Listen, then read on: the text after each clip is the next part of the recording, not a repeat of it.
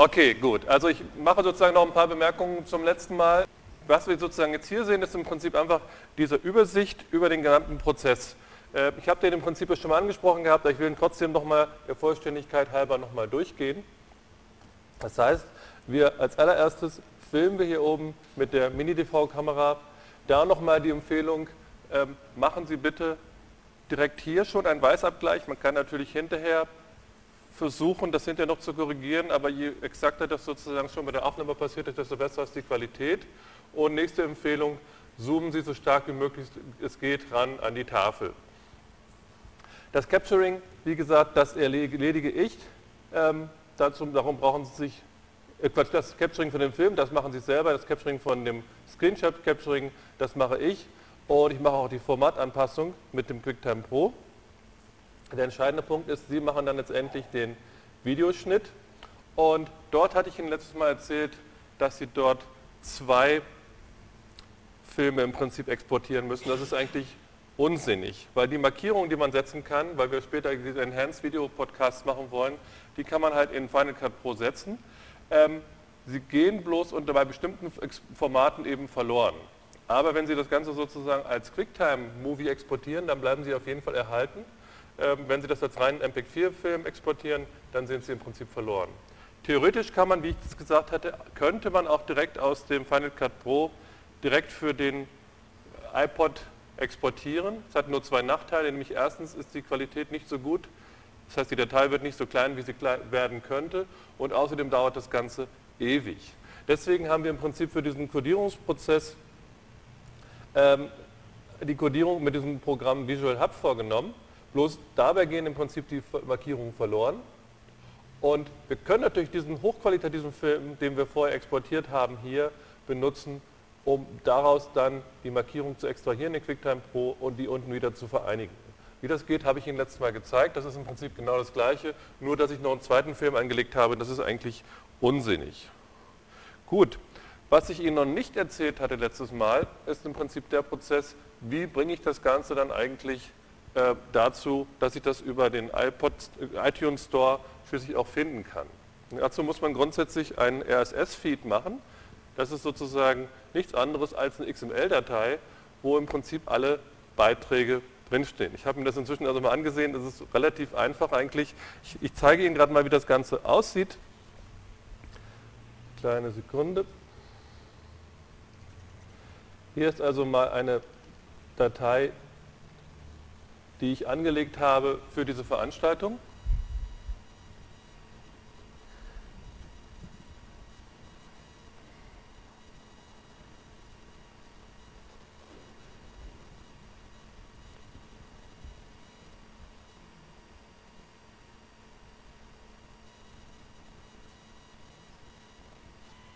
So, und hier drüben, macht es mal ein bisschen größer.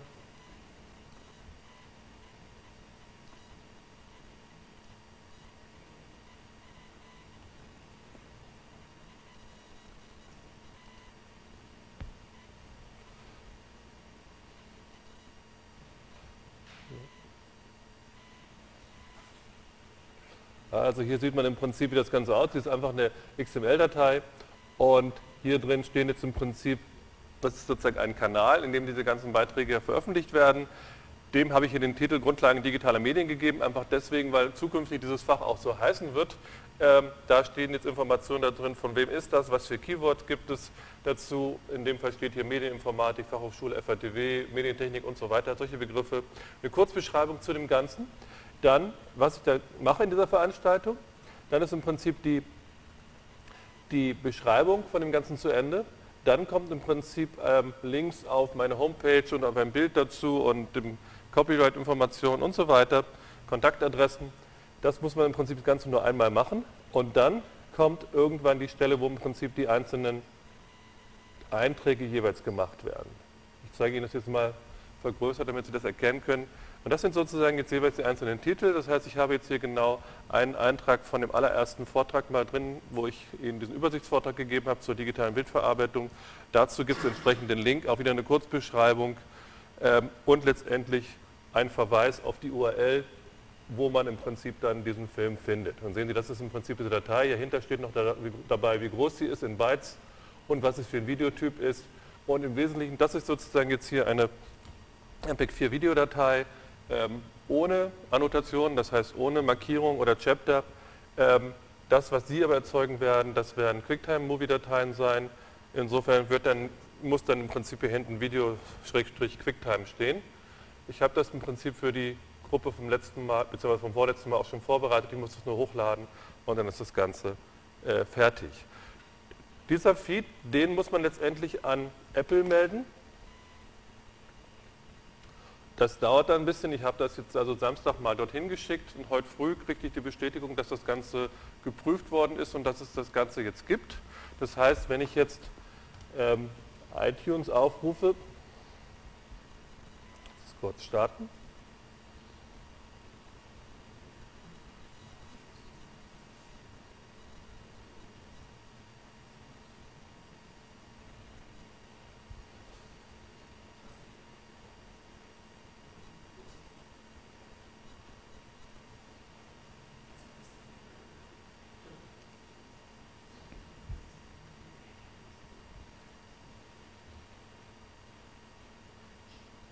So, das dauert einen Moment. Solche Sachen können Sie ohne Probleme rausschneiden hinterher.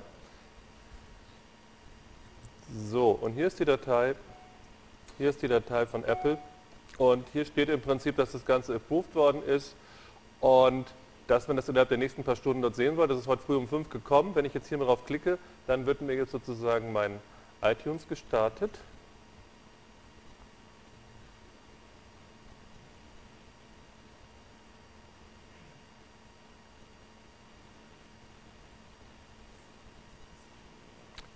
Werde ich gewarnt, weil hier letztendlich eine Anwendung gestartet wird, aber das ist ja iTunes, das will ich ja.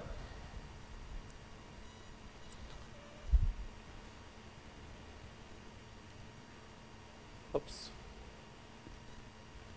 So, und hier haben wir jetzt im Prinzip den Eintrag, den ich dort erzeugt habe. Das heißt, das ist im Prinzip jetzt hier aus, meinem, aus meiner XML-Datei erzeugt worden. Oben steht der Titel, hier steht der Autor, die Kategorie, das ist also höhere Bildung, wo wir uns hier befinden. Und das Ganze ist auf Deutsch, kostet nichts. Und hier ist sozusagen die Beschreibung dazu. Und Sie können das Ganze auch gerne rezensieren. Und hier unten steht im Prinzip, was es bis jetzt dort gibt. Das ist genau dieser erste Podcast, Videopodcast, den ich hier gemacht habe. Der ähm, hat in dem Fall eine Dauer von 41 Minuten. Und wenn jetzt noch mehr Informationen da wären, dann könnte ich im Prinzip ähm, dort noch weiterlesen. Wenn Sie selber Benutzer sind von von iTunes, dann sehen Sie, hier ist jetzt im Prinzip eine Kurzbeschreibung, dann kann ich noch drauf gehen, kriege ich, dann kriege ich die noch angezeigt. Hier stehen jetzt einfach im Prinzip, was in dieser einen Veranstaltung bzw. in einem Vortrag dort passiert ist. Und ich kann das Ganze jetzt auch, könnte mir diese Episode jetzt auch holen, indem ich da draufklicke und dann wird diese Datei sozusagen geladen. Und wenn ich mir das Ganze jetzt angucke, dann sehen Sie, es wird also diese Datei ähm, geladen, was im Prinzip iTunes macht ist nichts anderes, dass es im Prinzip diese XML-Datei verwaltet und darüber drin stehen ja weiter, nichts weiter als Informationen, was ist das Ganze, wo findet sich das Ganze. Im Prinzip wird jetzt die Datei von meinem eigenen Server runtergeladen, von der FATW also hier. Und in dem Moment, wo sie dann da ist, kann ich sie mir natürlich hier anschauen, beziehungsweise kann sie auf meinen iPod laden und kann das Ganze dann in der U-Bahn anschauen oder irgendwo anders. Gut, warten wir noch ganz kurz, bis die Datei da ist.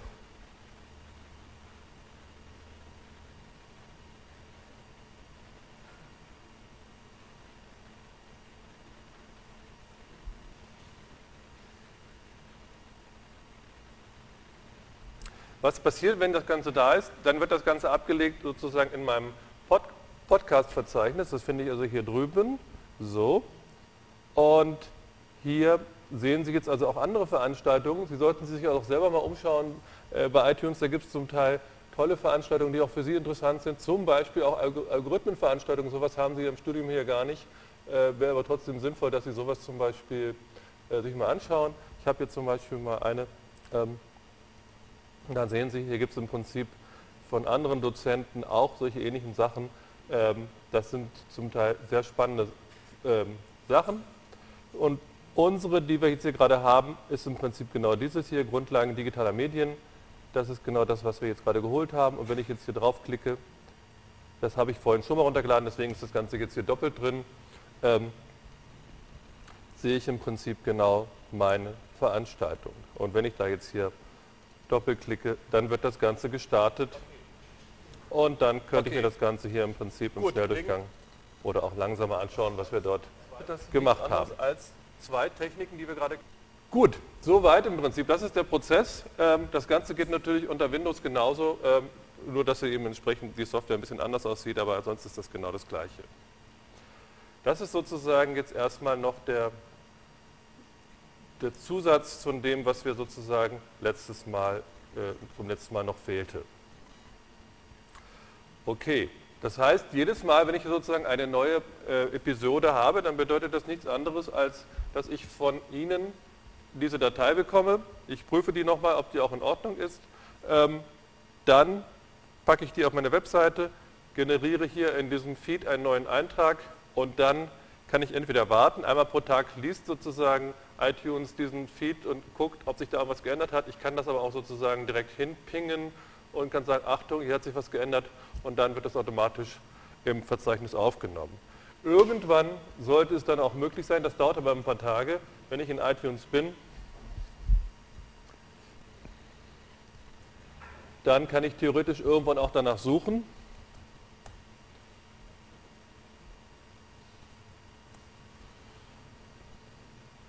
Also wenn ich auf den iTunes Store gehe und